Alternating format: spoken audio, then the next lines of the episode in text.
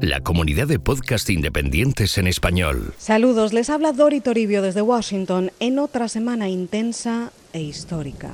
La comparecencia de la doctora Christine Blasey Ford ante el Comité Judicial del Senado atrapó la mirada del país como hacía años no ocurría.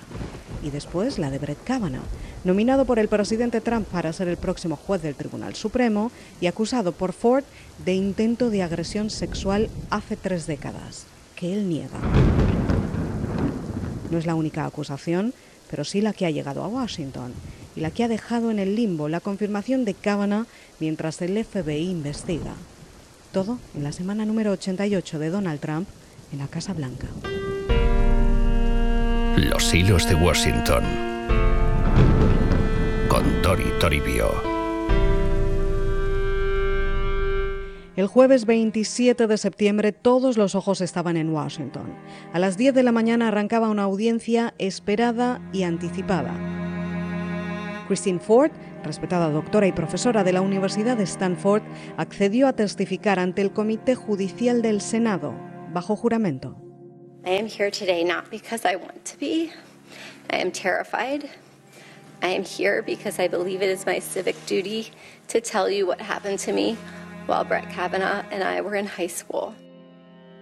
Arrancó su comparecencia confesando estar aterrorizada y subrayando su responsabilidad civil de que se sepa la verdad, dijo, empezando a relatar una noche, hace más de 30 años, que la marcó de por vida. I don't have all the answers and I don't remember as much as I would like to. But the details that about that night that bring me here today are the ones I will never forget. Ford detalló que cuando ambos eran adolescentes, 17 años él y 15 ella, coincidieron en una fiesta en un barrio rico y blanco de Maryland, no muy lejos de Washington. Ella iba al baño, él había bebido mucho y la empujó a una habitación del segundo piso, contó, encima de la cama. Brett groped me and tried to take off my clothes. He had a hard time because he was very inebriated and because I was wearing Intenté escapar, pero pesaba mucho. Creía que me iba a violar. I believed he was going to rape me. Intenté gritar y cuando lo hice Brett me tapó la boca con la mano. Me era difícil respirar y pensé que me iba a matar accidentalmente. And I thought that Brett was accidentally going to kill me. Lo que nunca pudo olvidar, dice, son las risas de un amigo que, según describe, estaba allí, mirando, divirtiéndose. Mark Fudge. They're having fun at my expense. Ford asegura que las consecuencias de aquella noche la acompañaron de por vida y de la que no recuerda todos los detalles, solo que está 100% segura que fue él. How are you so sure that it was he?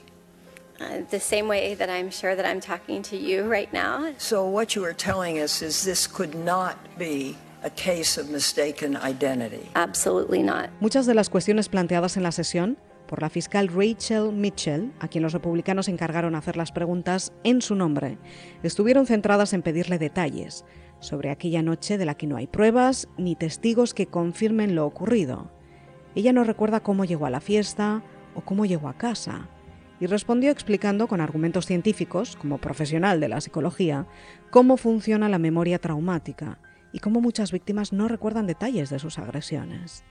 Otra de las preguntas, ¿por qué no habló antes? Y respondió que se debatió entre intentar olvidar y no poder hacerlo, ir a terapia durante años, volver a intentar olvidar, hablar con su familia y amigos y finalmente enviar esa carta a la senadora demócrata Dianne Feinstein en julio para que tuviera toda la información del nominado. Pero le pidió que la mantuviera en secreto, por protección, seguridad y miedo, dijo, en una potente comparecencia que convenció hasta a muchos republicanos. Este es Chris Wallace en Fox. was extremely emotional, extremely raw, and extremely credible. La voz entrecortada, las pausas, la manera en la que llamó al juez por su nombre propio, Brett. Demócratas y muchos republicanos concluyeron que era una testigo creíble y que aquello podía cambiar las cosas. Incluso en la Casa Blanca estaban impresionados. Pero no todos. Este es el senador republicano Lindsey Graham.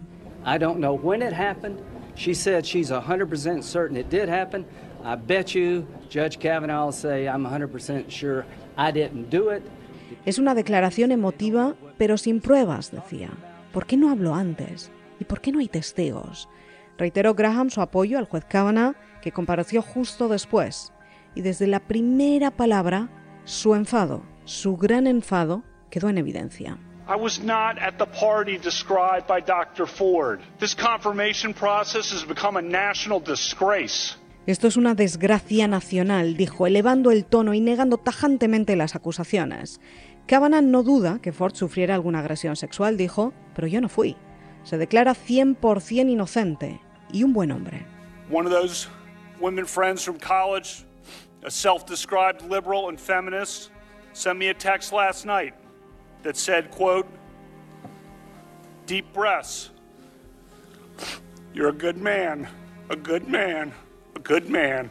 Kavanaugh estuvo al borde del llanto en varias ocasiones, que dejaban paso a los gritos de frustración al insistir una y otra vez en su inocencia y la necesidad de limpiar su nombre. I will not be intimidated into withdrawing from this process, but your coordinated and well-funded effort to destroy my good name and destroy my family, you may defeat me in the final vote, but you'll never get me to quit. Kavanaugh aseguró que todo esto es una estrategia política de los demócratas y de los Clinton que están destruyendo su nombre y el de su familia, que están pasando por un infierno y pide que se acabe cuanto antes, en una declaración también potente y con mucha tensión. Senator, let me, uh, let me take a step back and explain high school. Uh, I was number one in the class. Freshman- and I thought But- but only no, the no, no, no, no. I thought only the You Senate got this up. could I'm gonna, I'm gonna talk about my high school. Senate No, no, I'm gonna Let him talk. answer. I'm gonna talk about my high school record if you're gonna sit here and mock me. We- we- Y enfrentamientos abiertos con senadores demócratas e incluso alguna disculpa después por parte de Kavanaugh. Pero su comparecencia bastó para convencer a muchos, empezando por el presidente de Estados Unidos, que reiteró su apoyo al juez y pidió que la confirmación siguiera adelante, tras nueve horas intensas. Well, when the hearing today concluded, the President Trump tweeted, Judge Kavanaugh showed America exactly why I nominated him. His testimony was powerful, honest, and riveting. Democrats' search and destroy strategy is disgraceful. And this process has been a total sham, an effort to delay, obstruct, and resist. The Senate must vote. Tras este duro día en el Senado, con protestas de ciudadanos a las puertas de un lado y de otro, con millones de estadounidenses siguiendo las comparecencias en televisión y con cientos de miles de llamadas al teléfono de ayuda a las agresiones sexuales, de personas confesando por primera vez que eran víctimas, los demócratas pidieron de nuevo que la votación se aplazara y que se abriera una investigación del FBI algo que republicanos y Casa Blanca negaron de nuevo, respondiendo a los demócratas que ellos tenían la carta desde julio, que pudieron compartirla con el comité y pedir una investigación, y no ahora, en el último minuto y con fines electorales, dicen. One of the most striking things about this hearing for me has been these so far five, five personal friends. Así llegamos al viernes 28 de septiembre, convocado el Comité Judicial del Senado para una primera votación sobre Kavanaugh a primera hora de la mañana, que se auguraba de luz verde, con los republicanos con casi todos los votos ya en el bolsillo.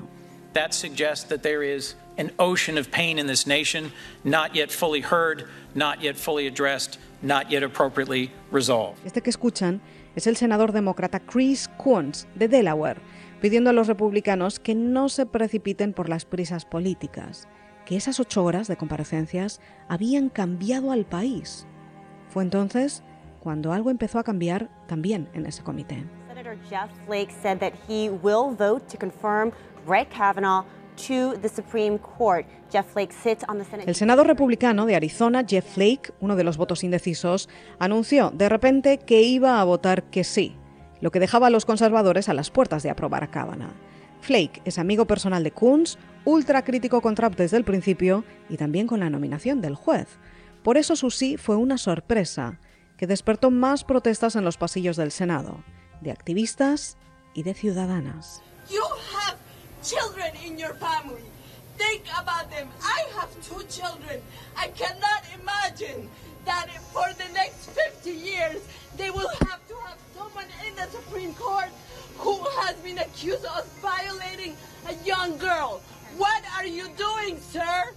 Dos mujeres pararon a Flake a la entrada del ascensor de camino al comité judicial, Ana María Archila y María Gallagher, para pedirle cuentas por su decisión. Una de ellas le contó que era víctima de una agresión sexual. ¿No va usted a hacer nada? le dijo. ¿Le da igual lo que me pasó? Yo no tengo voz, pero ustedes sí, hagan algo. Así durante cinco minutos. Y él casi inmóvil. Thank you. Thank you. Saying thank you is not an answer. This is about the future of our country, sir. Flake regresó con la cabeza baja al comité judicial. Guardó silencio y cuando llegó su turno de palabra, declinó. Todos se miraron. Se levantó, hizo un gesto con la mano a su colega, el senador Kunz, y ambos salieron al pasillo. Se unieron allí más senadores y la votación empezó a retrasarse. Media hora, 45 minutos, una hora y cuarto, hasta que regresó. And I think it would be uh, proper to delay the floor vote uh, for up to, but not more than one week, uh, in order to let the FBI um, continue uh, to do an investigation limited in time and scope uh, to the current allegations that are there. Flake anunció entonces algo que nadie esperaba. Dijo que votaría a favor, pero solo si los republicanos retrasaban la votación final al menos una semana más y si el FBI abría una investigación sobre el caso mientras tanto. De lo contrario, votaría en contra de Kavanaugh en el Pleno del Senado, que es donde se vota la confirmación definitiva. Por el país dijo que se está desgarrando con esto. This country is being ripped apart here, and, and we've got to make sure that we do due diligence. I think this committee has done a good job, but I do think that we can have a short pause. Aquello descolocó a muchos porque no hay precedentes. Pero los republicanos tienen una ajustada mayoría en el Senado de 51 escaños y necesitan 51 votos para confirmar al juez del Supremo en esa votación final, en el Pleno del Senado. Tienen el voto de desempate del vicepresidente Mike Pence, pero aún así cada voto cuenta.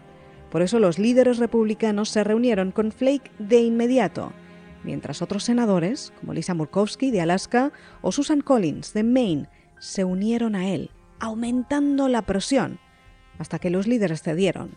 La votación final se aplaza, como pedían demócratas, el Colegio de Abogados de Estados Unidos, la Facultad de Derecho de Yale, donde estudió Kavanaugh, y los editoriales de medios, como el New York Times o el Washington Post. El presidente Trump también cedió, firmando esa misma tarde la orden al FBI para abrir una investigación complementaria y limitada, es decir, no puede durar más de una semana. Uh, the president didn't really have much choice. So that's when we got the statement from uh, Press Secretary Sarah Huckabee Sanders, which said, I've ordered the FBI to conduct a supplemental investigation to update Judge Kavanaugh's file. As the Senate has requested, this update must be limited in scope and completed in less than one week. And that's where the argument really is going to come down here. Hay quienes creen que esto no servirá de nada, o que la investigación es muy corta, o que Kavanaugh es inocente y solo es perder el tiempo, o que llega demasiado tarde.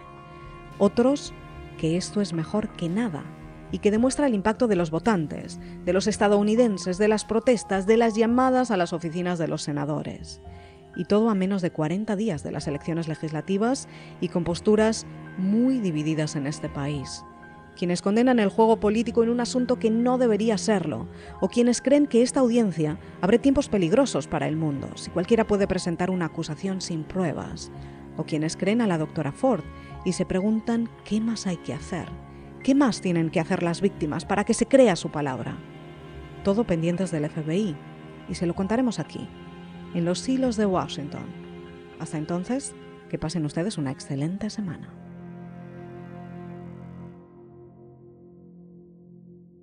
Puedes escuchar más episodios de Los Hilos de Washington en cuenta.com y además encontrarás... Entonces volví a preguntarle al médico, bueno, entonces, ¿cómo es que vamos a hacer esto? Y esa conversación él ya la había tenido 150 mil veces, pero necesitaba como volverlo a repasar. Entonces él le decía, pues cuando usted esté listo, se va a recostar en su cama o donde quiera estar cómodo. Lo primero que voy a hacer es ponerle un catéter en una venita y le voy a dar un sedante y lo voy a dormir profundamente y en realidad ese va a ser para usted su muerte, no va a estar muerto físicamente, pero usted se va a dormir plácidamente, tranquilo y en ese momento y solo en ese momento, por esa misma vía intravenosa, le aplico la droga que sí le va a parar el corazón.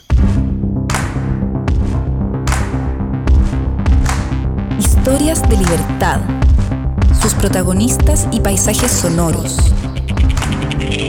Esto es Las Raras Podcast. Un podcast independiente para entender nuestro tiempo. Desde Chile, con Catalina May y Martín Cruz. Descubre nuevos podcasts en cuonda.com, la comunidad de podcast independientes en español.